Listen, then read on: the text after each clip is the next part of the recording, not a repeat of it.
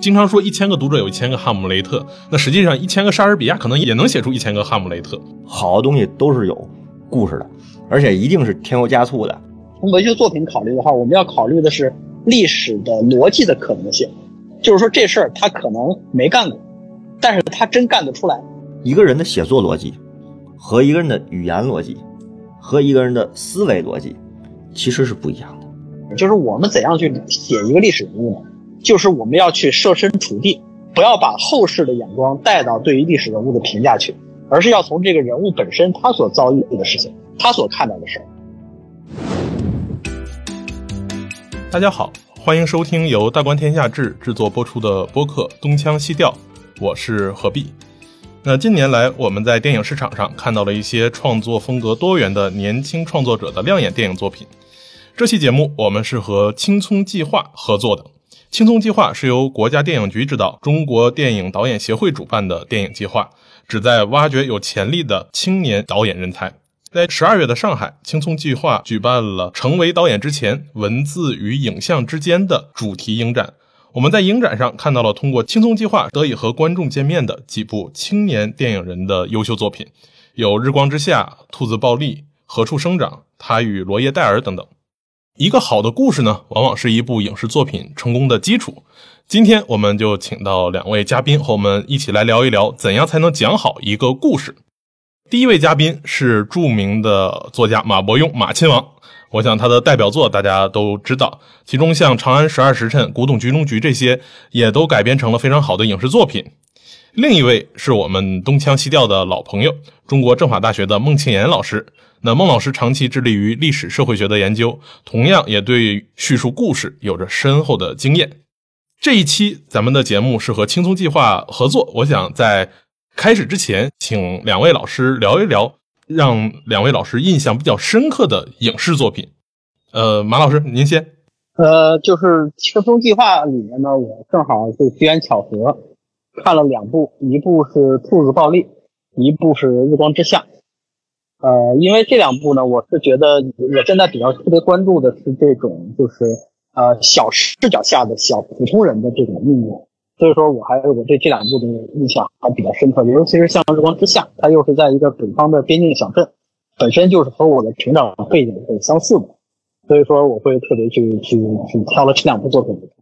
那孟老师，您最近有没有看过让你印象深刻的影视作品？这个在。青葱计划里面，我只看过一部，就是《兔子暴力》。然后呢，最近你说看到的比较印象深刻的影视作品，动画片也算的话，其实我最近看了那个《中国奇谭》里面的，就是这几集，特别是他讲那个小妖怪的夏天，我觉得虽然很短，但其实还是一个具有一定叙事性的，呃，故事还比较重的，呃，这么一个作品吧。呃，其实通过两位老师，呃，对于影视剧的体验和评价，我们可以发现，一个好的影视剧能够吸引观众，很重要的是有要有一个强烈的现实感的故事，它足够的复杂，能够引起情感的共鸣。比如像呃，刚才马老师说，呃，《日光之下》里面北方小城这样一个背景的设定和呃自身的这样一个成长经历，有着非常强的这种共鸣之处。那。如何去找到这样一个好故事？我们在看整个世界电影史的发展，或者说，呃，看近年来的一些比较呃好的电影，我们发现历史是不同国家呃去发掘故事、拍摄电影的一个很重要的资源。那无论是韩国的朝鲜李朝、日本的战国乱世，或者是欧洲的十字军东征、拿破仑战争啊，美国的南北战争，不同国家的重要历史节点都成为后世。影视作品的呃讲故事的一个重要来源。那马老师，呃，我最早看您的一篇呃作品，就是留下特别深印象的，就是呃破案孔雀东南飞。其实后来也收入到了呃三国配角演义里面啊。您就是从一首我们都非常熟悉的诗《孔雀东南飞》开始讲起，讲呃这背后和这个孙坚被呃刺杀这样一个重要的历史故事，呃重要的历史事件之间有着怎样一个隐秘的联系？那后来呃像呃风起陇西、显微镜下的大明、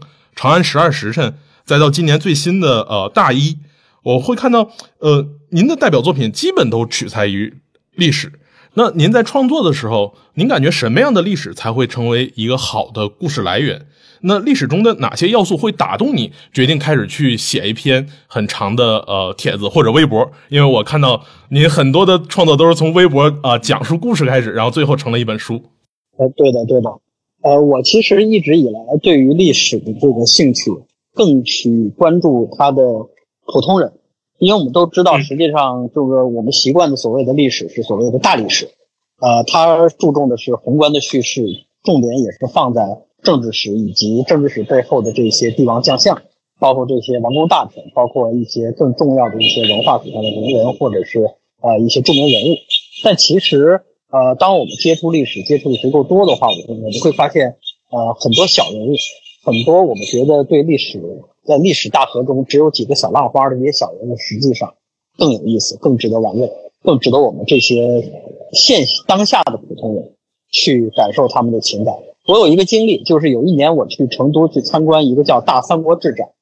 这个“大三国志展”是会把所有和三国相关的一些呃历史出土的这些文物摆在一块儿。呃，当时我去看了，其实呢，说实话，并没有太多的东西，因为三国我们虽然中国人很熟悉，但是在正经历史学的视角里面，这个肯定您比我熟啊，就是正经里面它是不会是单独归一类的，它前可以归到东汉，后可以归到魏晋，它并不是一个单独的历史时期，所以这里面这个时期其实出土的东西并不是特别多，但是我印象最深的是里面有两块砖头，第一块砖是在这个呃东汉末年。一个这个好像是曹操他们老家，呃，亳州出土的一块砖，上面是一个愤怒的制砖工人，在这个砖上写了一段话，然后这个话被埋在了这个坟墓里。大概的意思啊，那个原话我记不住了，然后大概意思就是说你们一直在欺负我，等到苍天已死的一天，我要出来报仇。还有一块砖呢，是在这个晋灭了吴之后修的一块砖，上面就是叫做晋平吴，天下太平。那这两块砖其实我就觉得特别有意思，它你看它就代表了两个普通人，一个是已经被被压迫到极致无法反抗的一个制砖工人发出的这种绝望的呐喊，后面那一块是一个对太平盛世的一个渴望，因为当时已经战乱已经持续了八十多年了，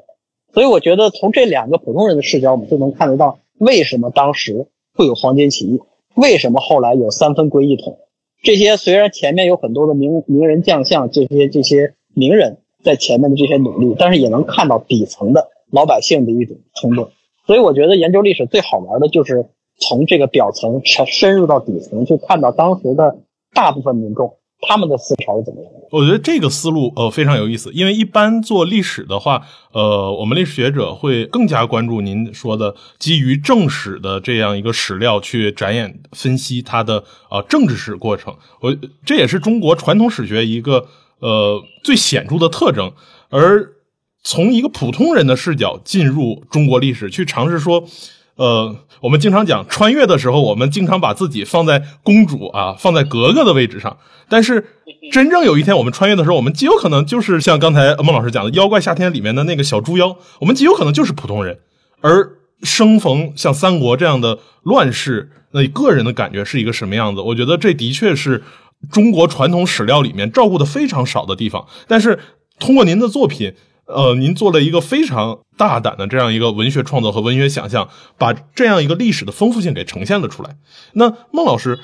马亲王呃对历史的一个文学写作是这样一个进入，那很大程度上也是因为中国古代历史它的书写啊遗留下来的史料是这样一个样子。您长期是做中国近代历史的呃历史社会学研究，那近代历史我们看到说，哎，其实它的文献已经很丰富了。对。给我们去做进一步的特别想象的空间可能不大。我们经常看到说，呃，在豆瓣影评上，或者是在呃其他的这样一个呃论坛里面，一有近代历史题材的这样影视剧，我们都会先挑它史实上的错误，因为这段历史我们实在太熟了。那您认为在近代历史上，我们能不能讲出精彩的故事，像马亲王这样去基于一个不同于？呃，我们教科书或者是呃正统的史学书写的一种精彩的故事呢？就是我们一般在史学里面会讲，虽然我不是史学的，但我知道，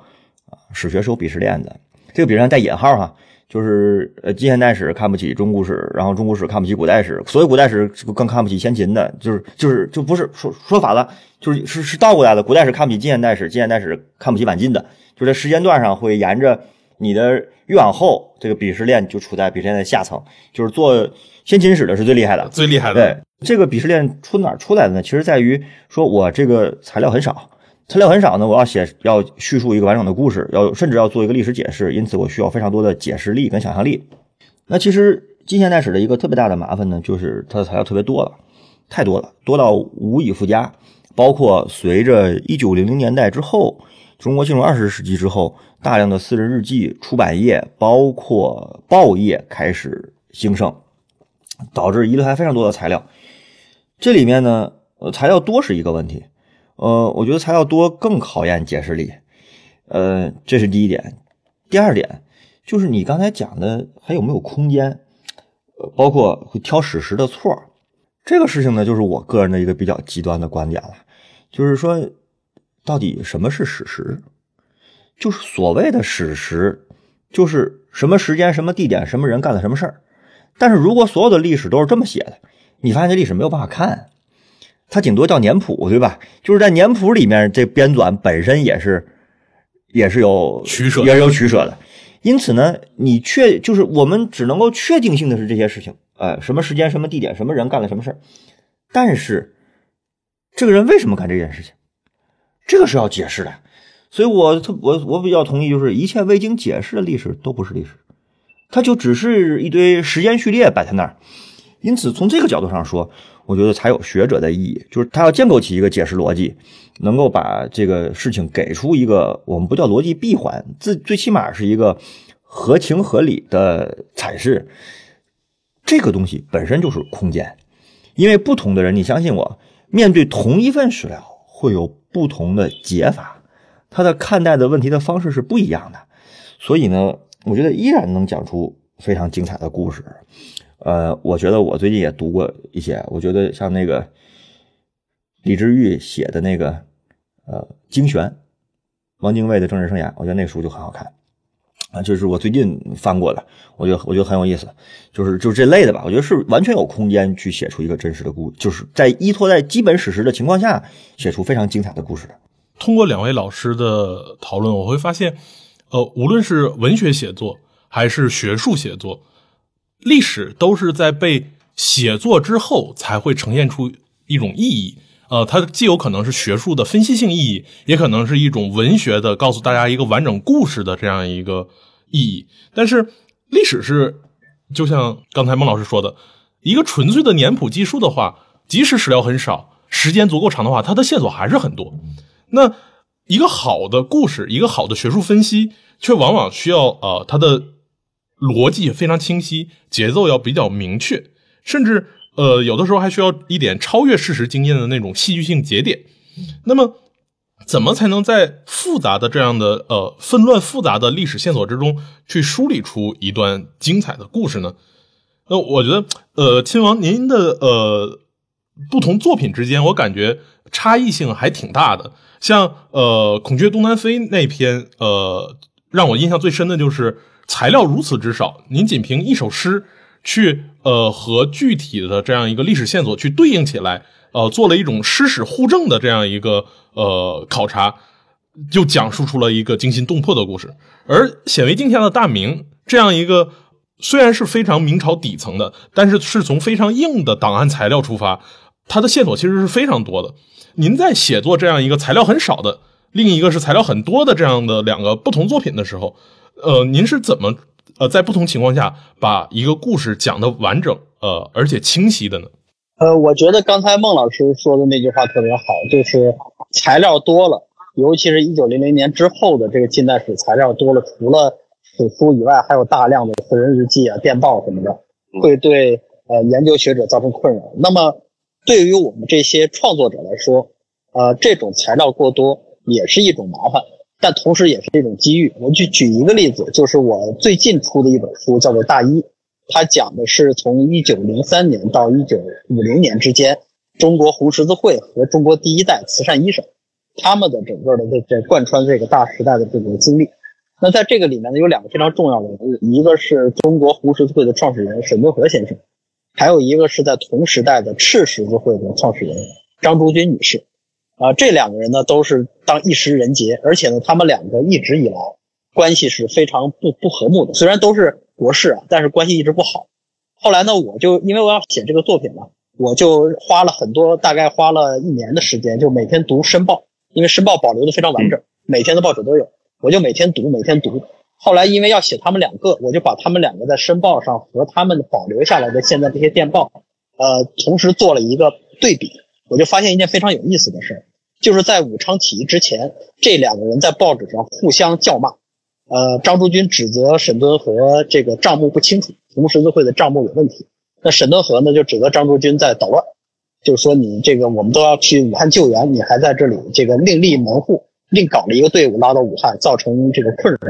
但是后来我做了一个排比，将他们两个这些报纸上的这个发表时间和他们所在的地址、地点以及当时的信息传递速度。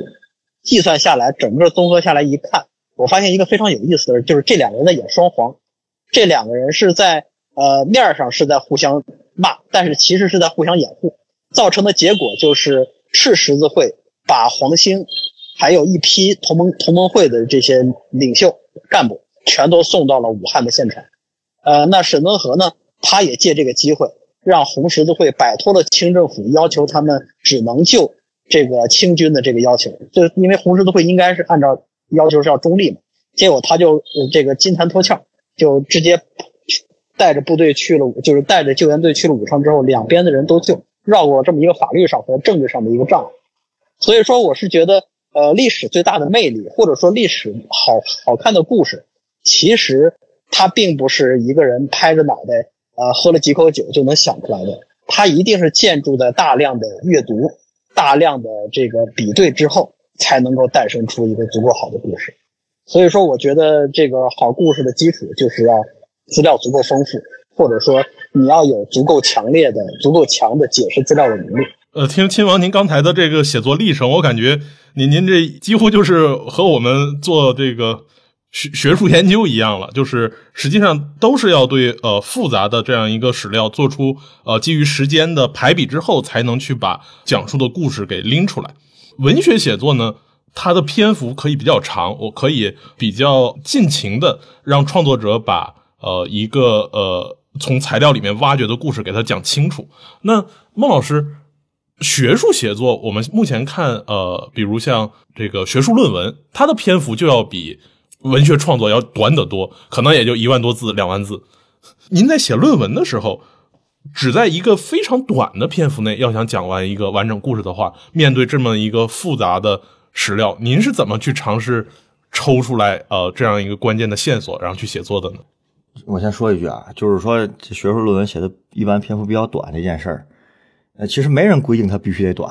嗯，但为什么学术论文现在基本文科论文都是一万五、两万呢？是吧？这个是学术体制造成的，它本质上又是一套就是期刊和作者之间的关系所造成的。因为期刊需要服务好多作者，因此它不能无限给你版面这是一个现实问题。就是如果不不考虑这个，那文章我也可以写的很长，也可以写的很长。这是第一个。第二个呢，我们不讲文字的长与短哈，篇幅的长与短，就是怎么把材料连成历史线索。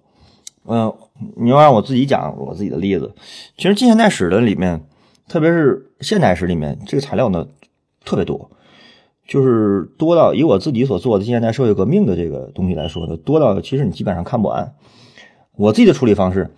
我我举个例子吧，就是我我以前写过一篇比较小的文章，就是讨论那个呃早期中国共产党搞土地革命的时候，他有一个特别重要的执行者和政策设计者，这人叫王冠澜，就是后来农业大学的校长建国后，就是苏区时期的土地部的部长。其实非常不起眼儿，但是我为什么去找到他呢？为什么就是最后把围绕他写了个东西呢？我我们要知道，就是中国近现代社会中，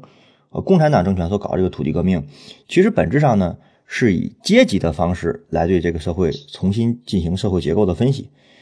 那问题就来了，在中国社会里面，阶级这个词可不是这个社会里原来就有的，它是一个外生性的解释，就它是从西方传进来的。它是从这个作为一个知识体系和政治体系、政治学说和知识体系传进来的。传进来之后呢，比如说对乡村社会的这个阶级分析，长时间的就只停留在字面上，就大家没有对它展开，呃，直接变成政策。为什么呢？因为这里面有很多麻烦，因为它是基于对西方社会的，特别是俄国这个社会的社会结构所构造的概念，而对中国社会呢，这概念好像有很多不适用。那么，其实里面马上问题就出现了：你到了三十年代之后，为什么过去长久的停留在一个就是理论讨论层面的学理的这个阶级概念、学术性的阶级概念，变成了一种政治政策？这个中间这两个中间这个过程。究竟是谁干的？就是我当时读完了这个，当时读特别多的史料，包括文件，包括那个时候的所做的，像在《新青年》上的，像那个《红色中华》上的，就是中中央局的机关报上的这种东西特别多。我就发现，哎，好像回答，好像我有一个困惑，就是作为一个知识体系的阶级，是如何变成一种政治政策的？是如何变成一种政治政策的？我在里面发现了这个王冠兰起了非常重要的作用。由此呢，我就去想另外一个问题，就是说，哎，这个人为什么会有能力，或者说有意愿，或者说在那个时间点上，他要把这个事情做出来？就是我特别同意亲王讲的，其实，呃，过去的历史，其实西方的历史也是这样，史学也是这样的，就是在年鉴学派之后之前，大量的历史研究是处在一个帝王将相和战争史和政治史里面的。呃，但我想说一点呢，就是其实。普通人也好，或者是帝王将相也好，其实都处在一个宏大的社会结构跟政治时局里面。只不过有人对于政治这个社会结构和政治时局呢，是一个无意识的状态；有人是一个有意识状态，可能参与的更多。因此呢，我去写王国兰的时候，我就去想他的本身的生命史，包括他自己他眼中所看到的二十世纪的那个中国社会，以及他所面对的具体的政治局面，他所做的这个选择。其实这也是一个完整的故事，就是也是从一些，就是说，我们就理解不了他为什么要这么干。因为当我想把自己想成他的时候，我可能我想不到我要用这种方式来处理中国社会的结构性问题啊。这个是我对这个问题的回答。呃，听了两位老师自己在创作中和研究中的这样一个心路历程，我会发现，可能在历史的写作或者历史的讲述的过程中。除了我们日常看到的，呃，表面上的这些呃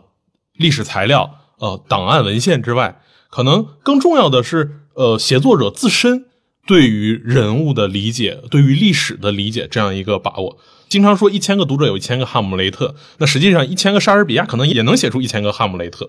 同样的事情，同样的历史，不同的人去讲述，可能都会呈现出不同的效果。刚才两位老师在讲述的时候，无论是秦王写大一，还是呃去写这个那些呃三国配角，再包括像刚才呃孟老师讲他去写王冠兰，那呃两位老师都涉及到了在写作过程中对于具体的历史人物的这样一个把握，而这个把握过程中会发现，都会涉及到非常硬的历史材料之外那些很柔软的、很模糊的部分。两位老师是如何把自己的这样一个对历史人物的理解带入到历史故事的讲述中，进而去呈现出历史人物的一个主观世界的呢？那在写作上有没有呃令两位老师印象比较深刻的呃写作案例？那亲王，您写过很多历史人物，您能不能讲讲您在呃创作过程中自己是怎么去把握这些人的？呃，这个这个问题特别有意思。呃，我原来写的时候呢，其实还是按照这个传统的思路去写。但是后来有一次，呃，我忽然想到，有一次是什么事儿呢？就是，呃，就是咱们先说这个历史人物啊，有一个人叫袁绍，这个大家都非常熟悉，他是在官渡之战输给曹操，所以说后来就是这个就是死死掉了。那么他在官渡之战之前，曾经他的这个呃这个这个他的谋士曾经跟他说，他说现在曹操不在许都，如果你偷袭的话，现在肯定能赢。但是袁绍就说啊，我儿子生病，没心情，这事就过去了。结果那个谋士呢特别生气，就说你这个人啊多断寡谋，咱们早晚要输给曹孟德。后来大家也都知道结果。我当年年轻的时候看到这段的时候，也觉得这个袁绍真的是这个多谋寡断，实在是不像是一个大人。因为这种可笑的事而，放弃这么好的机会。但是直到有一年我儿子三岁的时候生病了，我抱着他去医院打吊针，抱着他打吊针的时候，小孩因为不喜欢打，他会打头皮嘛，那个点滴，所以他一直在哭。我就抱着他，整个人心乱如麻，也不想刷微博了，也不想写作了，也不想玩游戏了，就只盼着他早点好，其他什么都无所谓。那一瞬间，我忽然想起袁绍，我忽然发现我理解这个人，他可能是真喜欢这个幼子，应该是他第四个儿子，所以说他确实是没有任何心情去做其别的事儿。虽然这句话这个事实不能改变他在历史上的评价，但是我们能从人性上对他多一点理解。所以后来我就忽然意识到这一点，就是我们怎样去写一个历史人物呢？就是我们要去设身处地，不要把后世的眼光带到对于历史人物的评价去，而是要从这个人物本身他所遭遇的事情，他所看到的事儿。我举另外一个例子，比如说鸿门宴，我们都知道项羽放过刘邦，这是一个非常蠢的行为。但是我们回头想一想，如果你现在是项羽，鸿门宴的时候项羽二十六岁，刘邦已经五十了，而且刘邦出身非常低。也没有显现出任何的霸气的这个行为，最多就是偷了一个把把把咸阳城给偷，是偷了偷了家了。那么你现在二十六岁，刚刚打赢了巨鹿之战，整个全国唯唯你唯你马首是瞻，你是一个二十六岁就达到了全国巅峰的人物，一个年轻人，踌躇满志。这个时候你看到一个五十岁的老头跪在你面前瑟瑟发抖，你会去动杀他吗？我觉得你也不会的，因为根本就犯不上。他也不可能预知到后来刘邦得了天下，他只是觉得说这种事儿我没有必要特别的计较。所以，如果我们从这个角度，从人性的角度去理解项羽的话，你就会发现，哎，他的很多行为是从他的角度看是合理的。当然，我说的这些呢，并不代表说当时项羽就那么想。但是，我觉得这个我们要从文学作品考虑的话，我们要考虑的是历史的逻辑的可能性，就是说这事儿他可能没干过，但是他真干得出来。所以说，从文学上，我们就可以，如果我们要写鸿门宴的话，我们就可以把项羽的这种微妙的心态，把它把它表现出来。不是因为我蠢，我放过刘邦，而是因为我太骄傲了，我犯不上跟这个老头计较，才把他放过。所以我觉得，这个从我们文学创作角度考虑啊，这个这个写历史人物还是这样，这个这个处理起来会更呃生动可爱一点。那孟老师，您在呃研究过程中有没有印象比较深刻的这样一个写作？历史人物的写作是这样的，就是其实你讲的这个问题呢，在学术界可能会比在文学创作界更困难，因为在今天的研究领域里面，特别是人文社会科学，因为加上了“科学”两个字，大家有的时候对“科学”这两个字的理解呢，又会变得一方面非常多样，一方面非常狭窄，就是科学就是实证。就是可验证，然后所以导致一个结果呢，大家都特别容易去对人物的这历史人物和历史事件的解释呢，非常容易陷入到非常单一的路径里面。就是我就把它说，在特别在我处理的很多政治史，包括不管大人物还是小人物，都是其实你看都是一个逻辑，就是什么呢？就是这个人做这个事儿是有动机的。这个动机呢，来自于哪儿呢？这个动机来自于他对于权力利益的这个理性计算，就是非常典型的一种普遍的解释思路。为啥会这样呢？因为其实这是人性，就是这是每个人古今中外都有的人性，而你又找不到其他的解释逻辑，你就只能把这个东西作为最大公约数来进行处理。刚才青王讲的这个，我特别同意，就是说，就以前钱穆有一句话，就是说做历史研究呢是要有历史意见，不要有时代意见。所谓时代意见，就是。我是站在今人的角度上去理解历史的。钱穆说这个是不不行的，你不在历史处境里面，你怎么去理解历史呢？就是当事人的想法和做法跟你是不一样的呀，对吧？然后我先不说我自己的例子，我我印象特别深的，我读过的中古史的古代史的一些例子，我觉得最有意思的就是陈寅恪写那个科举制，我觉得这这那个东西特别好玩，就是他提了一个问题，陈先生他说他说为什么科举制是在隋代就有了，但是从武则天的时候才变成了唯一的选官制度呢？你你如果正常的解释是是一种就是大众化的解释，说哎武则天这个人胸怀天下，然后这个志存高远，或者说这个开心态开放等等。但是人是具体的动物，是具体历史处境里的。然后陈先生就是通过爬书史料来讲，说你看这个是非常典型的，就是山东集团和这个关陇集团。在武则天掌权之后出现的一个政治势力的变化，等于其实武则天是通过科举制来改变了过去由关陇集团的人把持着这个中央政权和这个核心官僚系统的这个支配权的这么一个过程。这就是我说你是放在历史处境里面，而不是站在今人的处境里面。你至于说我自己，我觉得我自己做的一些研究，其实涉及到很多的麻烦。这个麻烦呢，来自于什么呢？就是呃，你去解释这些历史上出现过的政治人物，包不管是大人物还是小人物，呃，一方面材料很多，一方面材料就特别少。因为很简单，当你讨论到动机这个问题的时候，没有任何一份历史材料会明确的讲我干这个事儿的动机就是为了这个，你绝对找不到，因为这相当于给自己留下了被后世评判的东西，对吧？不会有，就就算就算你写下来了，你那个东西是不是可信的也不好讲。因此呢。我印象特别深，就是你去处理我自己研究近现代社会革命嘛。你如果看苏区的中央苏区的时候一些材料，你会有很多的困惑。这个困惑在哪儿呢？苏区的时候财政这么紧张，兵源这么不充足，粮食这么不够，然后军事实力跟国民党反动派之间差距这么大，然后有的时候也总是也总是失败，特别是在苏区中间出现了好多次暴动的失败，大家其实是迷茫的。就是王凡森先生讲那个《论烦闷》，不就在讲这个事儿吗？就是为什么革命者早有一段时间是烦闷的，烦闷在于，其实很都是年轻人，就是有一个未来的目标，但这个目未来的目标在一段时间内，哎，总是好像距离实现那目标有点远，这个烦闷和迷茫是自然的。那在这种情况下，他们所做的选择到底是什么？呃，他们为什么会做这个选择？我觉得这些呢，其实不是单纯从。呃，志存高远或者个人品性上去理解的，他有一些很具体的历史处境。比方说，我刚才讲的那个例子里面，他就处在一个很复杂的历史处境里面，就是王冠兰处在那历史历史处境里面。一方面，他曾经被王明博古诬陷为托派，就是这个麻烦，这个就是一个巨大的，在当时是一个大巨大的政治麻烦。那他怎么去处理这个政治麻烦？怎么去面对这个东西？同时还要搞革命，还要有这个。去做革命事业这样的事情，就是你把人放在历史的处境里面，你才能够有更多的可能性理解这个他做的选择。但是我要说一点，就是我可能是有有点虚无主义啊，不，我可能有点取消主义，不叫虚无主义，有点取消主义啥意思呢？你不可能说我在纯科学的意义上能够保证你对人物的处理是绝对客观的，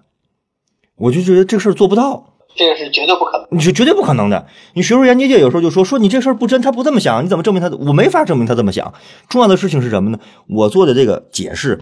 是基本上合情合理的，是自圆其说的。我觉得这个事情是很重要的。你你没有办法去完全推测一个人的动机，这个推测不了。我我我是这个看法。在而你在去做这个自圆其说的解释的时候，每个人都会把自己对这个人物的理解带进来。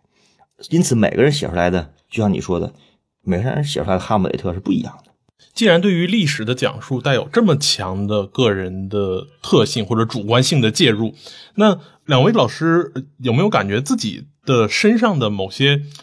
个人生活经历或者是自身的特点啊？Sorry，这个问题可能会比较私人啊，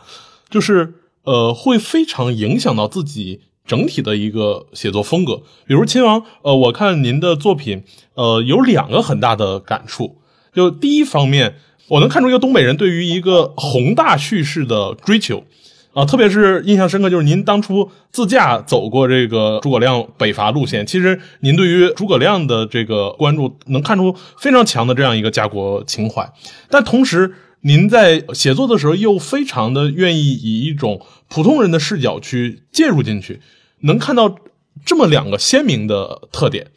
像孟老师的文章，因为我我看的也比较多，那呃能非常的清楚看到说，在分析历史人物的时候，您会特别关注一个比较呃抽象的呃我们经常称之为呃历史制度或者历史惯性。呃，怎么在一个具体的人的身上去表达出来？您的很多文章主题都是去这么讲。先从秦王您开始说，您感觉您的这样一个两个特点和您自己身上的某种特性或者个人生活经历有着哪种互动或者召唤？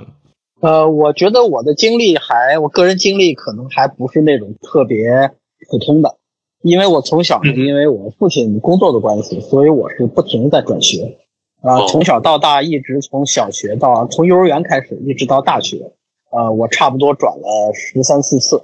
甚至可能到十五次。这个转学次数一般人是无法企及的。那转学多了，尤其而且我转的范围还特别广，就是北到东北，然后南到三亚，这个整个差不多这个天南地北都去过。这个整个几乎是跨文化圈的一个流动。在八十年代末九十年代，这个就属于一个很少见的一种生活经历。那这种经历对我来说，开始是一种折磨，因为你在一个地方过惯了之后，你忽然换到另外一个完全气候、人物、这个传统，甚至连口音都不一样的地方，对于小孩来说很痛苦。但是当你转的多足够多了之后，你其实会发现各有各的好。用一个最咱们说最最简单的一个就是吃的。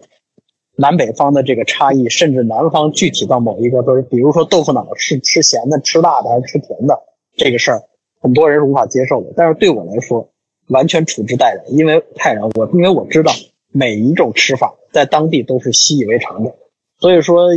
这个慢慢养成的一个习惯就是，对于这种多元化的共存，我的宽容度会非常高。即使这个东西我吃不惯，即使这个东西我看不惯，我会多想一下，我说会不会是因为我在这儿不熟？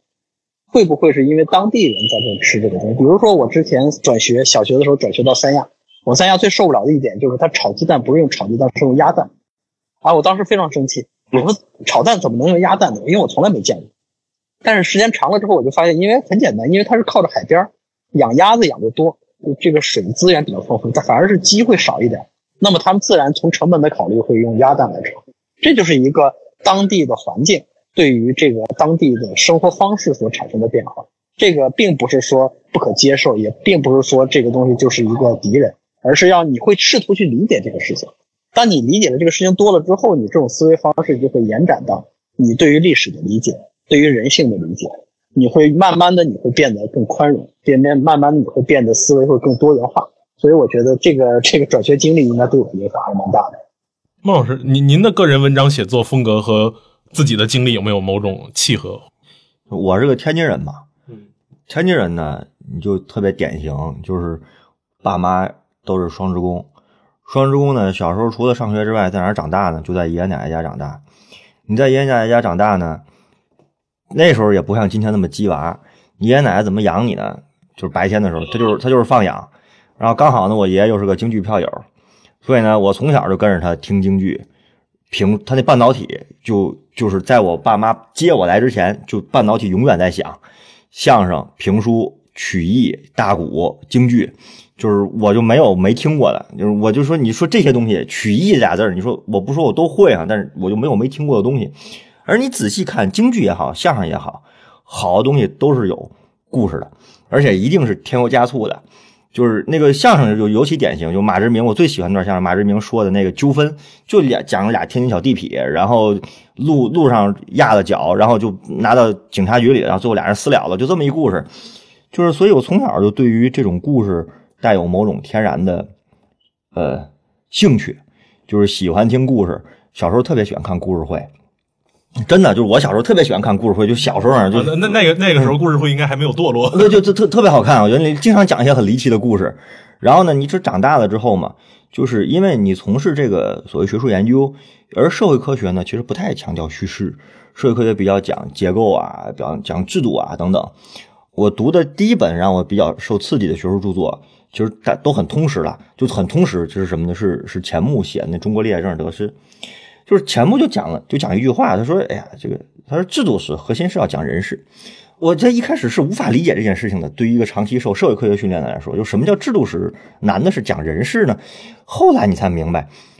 制度是由人设计的，制度是由人执行的，制度是作用于人的，对吧？所以不会说一个制度出来以后，天然的人就变好了，这不可能，它跟人有关系。那再往后呢，我们就看一看，在人类历史上，大部分的制度。其实都是由少部分人设计出来的，它是有关键的一几个人，所以我后来自己在做研究中呢，呃，我就比较喜欢去找，就是推动这个制度变化的那么几个人，我不管他名头大还是小，是被历史遗忘的还是被历史记住的，我就喜欢去找这个在制度背后变化背后特别关键那几个人，然后我想去问他为什么去这么来推进这个制度？他有什么样的故事？我觉得这个其实是我谈不上和人生经历了，就是人生经历主要是来自于对故事的兴趣。我后来的，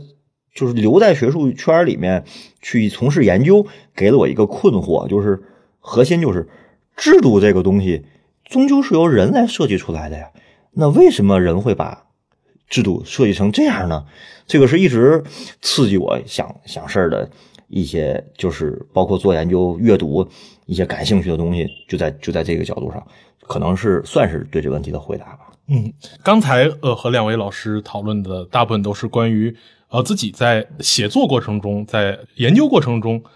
怎么把纷繁复杂的历史通过呃叙述、通过故事给呈现出来。那终究呢，这些东西最终还是要落实为文字的。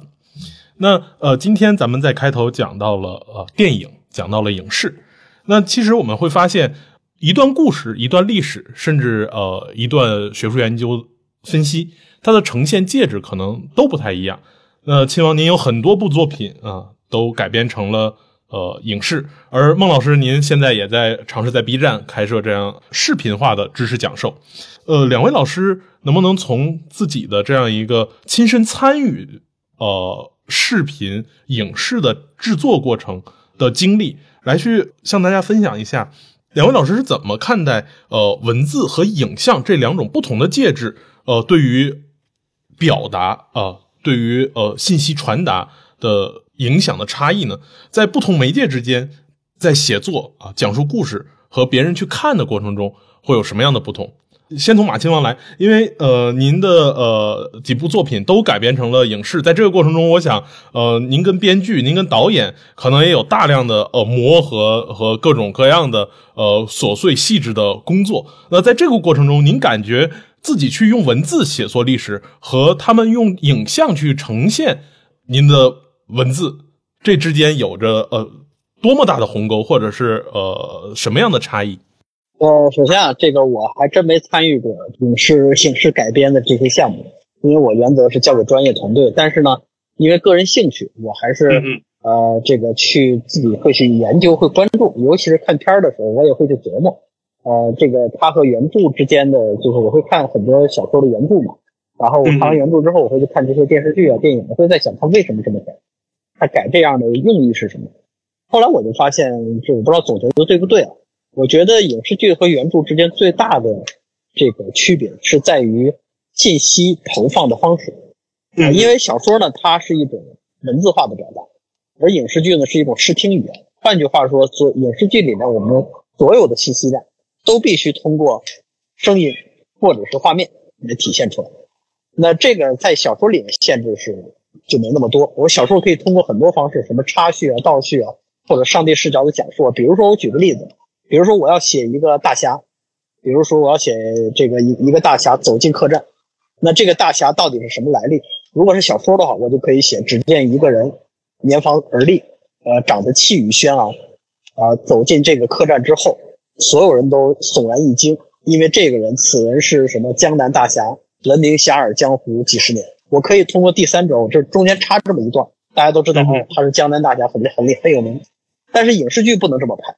你没法想象，比如说一个影视剧，一个演这个大侠的演员走进客栈，有一个浑厚的话外音，像解说纪录片一样。他是江南大侠谁谁谁，名闻遐迩武侠啊，江湖几十年，这是不可能的。我们必须要通过一些故事、一些桥段，比如说旁边安排一个人不知道是谁，他去问旁边另外一个客人说：“哎，这人是谁？”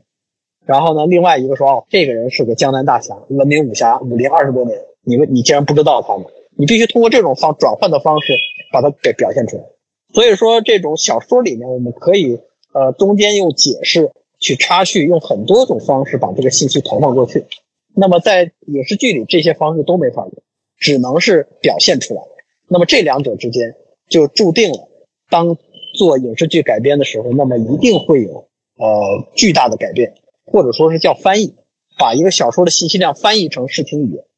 所以我一直跟别人说，我说不要迷信于忠实原著这四个字，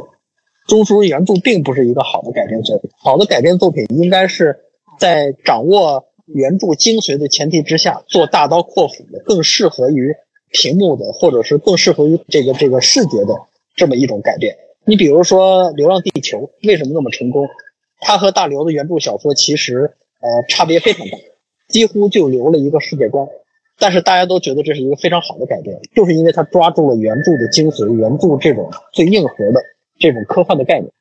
那孟老师，您呃除了写作和这个拍摄自己的视频之外，平时也呃经常看一些历史题材的影视剧。那您感觉自己的这种写作和您在呃视频中的讲述，或者您在观看这种呃历史题材影视剧之间，呃这样一个张力或者差异有没有？嗯，我觉得这是一个俄罗斯套娃，就是你你跟我提的问题是一个问题套另外一个问题，还套了一个。我就先说一，我就我就不按照你这个问题来回答了。它是这样的，就是我自己的个人习惯呢，比方说，如果它是这个影视作品是有原著的，我一定会先看原著，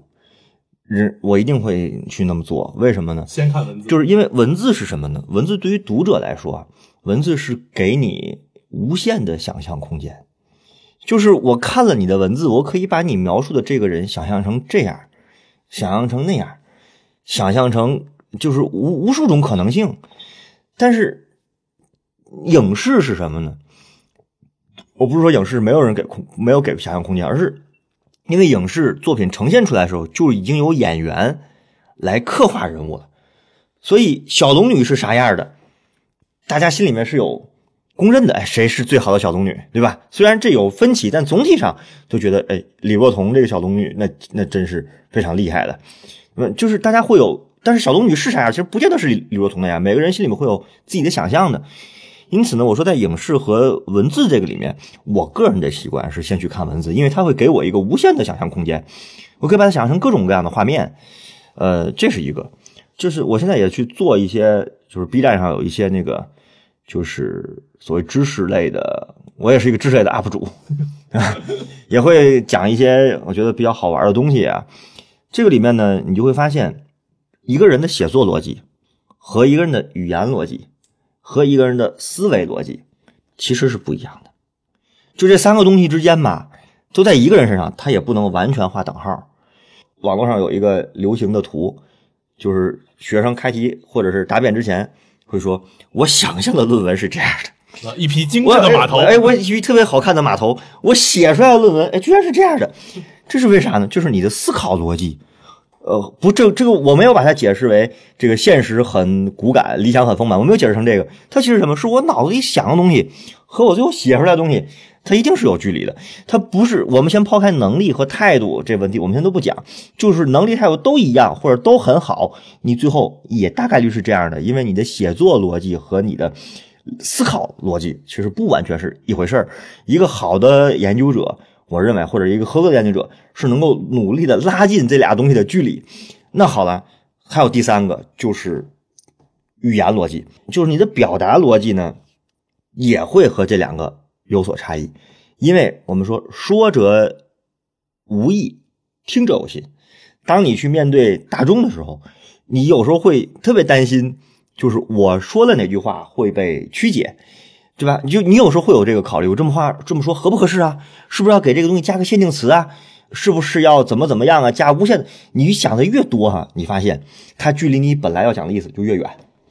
你加了无数限定词，然后发现我这个已经不是我要讲的了。所以回过来说，我觉得其实对我的一个，到反而现在越来越能放得开了，是啥意思呢？就是在一年一度喜剧大赛里面那个刘波讲那个。就是龙傲天讲那个东西，就是用真心，就是你有真心就好了。就是在这个意义上，我说语言文字跟思考，它不是一个直接画等号的逻辑。如果一个创作者一个人，其实在自己身上是要努力的拉近这三者之间的距离，但你想一直来有特别完全拉近嘛？我觉得也不太可能。他有不同的面对的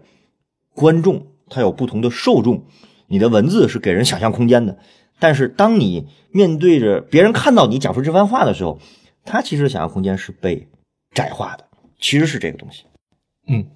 时间也差不多，最后向两位老师呃请教一个问题。呃，刚才啊，我们之前的讨论很多都是关于两位在呃创作、在研究过程中呃非常专业的呃自身的这样一个经历和感受的一个分享和讨论。节目的最后。依然回到我们这一期合作方的呃一个主题，就是关于电影。两位老师就纯粹从一个影视消费者啊、影视观众的角度，呃，能不能向我们的青年导演去呃提一个建议？就是两位老师感觉什么样的历史题材非常适合我们青年导演去拍摄，或者说什么样的什么方向上的历史资源非常适合呃我们的青年导演去呃挖掘出来，作为一个呃影视题材去呃制作出来呢？马老师，您看看有没有一个作为纯粹呃旁观者，作为一个观众的这样一个建议？作为旁观者的建议的话，我会觉得最适合的其实还是，如果是要拍历史题材的话，那么还是应该去找大时代下的小人物，或者说不说小人物，我们说叫大时代小切口深挖掘，就是从一个小事情，就是一个大时代背景下的小事儿，然后做深度的挖掘，把这件小事挖实挖透。举个例子吧，就是呃，也不能说王婆卖瓜吧，就是我之前出过一本书，一本非常短的短篇，啊、大概就几万字吧，叫《长安的荔枝》，其实就是从“一骑红尘妃子笑”这一句诗里出来的。它讲的是杨贵妃想吃荔枝了，那么大家正常来想就会想她吃荔枝多多开心，但是如果我们多想一层，会想到那负责运荔枝的人得多惨，他要三千里路从岭南不远万里的把荔枝运到长安，然后还要保证这个荔枝是新鲜的。那么这个负责人他要经历多少折磨，要承受多大多大的压力？我觉得很多时候，往往我们只需要在历史中习惯的这些故事里面往前走一步，就能够看到一些新的东西。所以我觉得这个可以给大这个广大导演做一个这种建议。我也从来没有从事过影视创作。作为观众来说，我觉得如果从纯观众讲，有两类，一类呢就是历史的爽剧，就是因为大家现在普遍的心态都觉得自己处在一个蜷缩状态里。我看了一个剧，我要是看了我自己心态特难受，我就不太容易看得下去。所以呢，才要要看历史的爽剧，就是它可以经过好多曲折，但最后的结果就道路是曲折的，这这个这个前途是光明的，但这个看完了很爽。比如说，像我我我不是说这成功啊，我说这种类型的，你像《琅琊榜》，你像这个《庆余年》，其实都是某种意义上的爽剧。就是还有一种呢，是我个人非常喜欢看的。刚才马老师讲的这个大历史小切口，我完全同意。我自己特别喜欢看什么呢？我自己特别喜欢看，我看完了之后让我不断的想的，就是念念不忘必有回响，就不断的去琢磨这个里面这个故事里面的故事的韵味和人的味道，就是人性的复杂。我自己特别喜欢看呈现人性复杂的这个电视剧或者影视剧。我举个例子啊，我没看过这种电视剧，我举个例子，我也不讲我自己的例子了，就是我看我读宋史，我去读宋论，王夫之写的宋论，你就发现宋理里很有意思的地方在于，王夫之这个明代的人，对于什么呢？对于宋代的很多人的评价，哎，特别搞笑。他对于王安石的评价，他对于苏轼的评价是非常值得琢磨的。苏轼一代文豪，但你要看看对他的政治评价呢，历来可不高。王安石重大的改革家，但如果你看看对王安石的评价呢，你王夫之讲说安石断为小人无疑也，哎，这个很难理解了。他其实呈现的，我不是说王夫之讲的是对的，而他展现一个历史人物他的非常复杂的人性，不管是大人物还是小人物，人性终究是复杂的，能够展现人性的复杂的面相，让人念念不忘必有回响。我觉得这个是很有意思的事情。好，非常感谢两位老师今天和我们做这样深入的讨论。好故事既来源于外在的现实资源，也和咱们讲述者自身的经验、风格和能力密切相关。中国电影的崛起不仅仅是一个外在的技术，更重要的是今天两位老师分享中所透露出的那种讲故事的内功。当然，内功的修炼呢，往往耗时更长。青葱计划就是为广大青年导演提供一个遮风挡雨的庇护所，让他们有足够的时间去磨练自己。那我们也期待中国电影啊能够越来越好，也非常感谢今天两位老师给我们做的分享，给中国电影做的一个建议。嗯、再次感谢两位老师。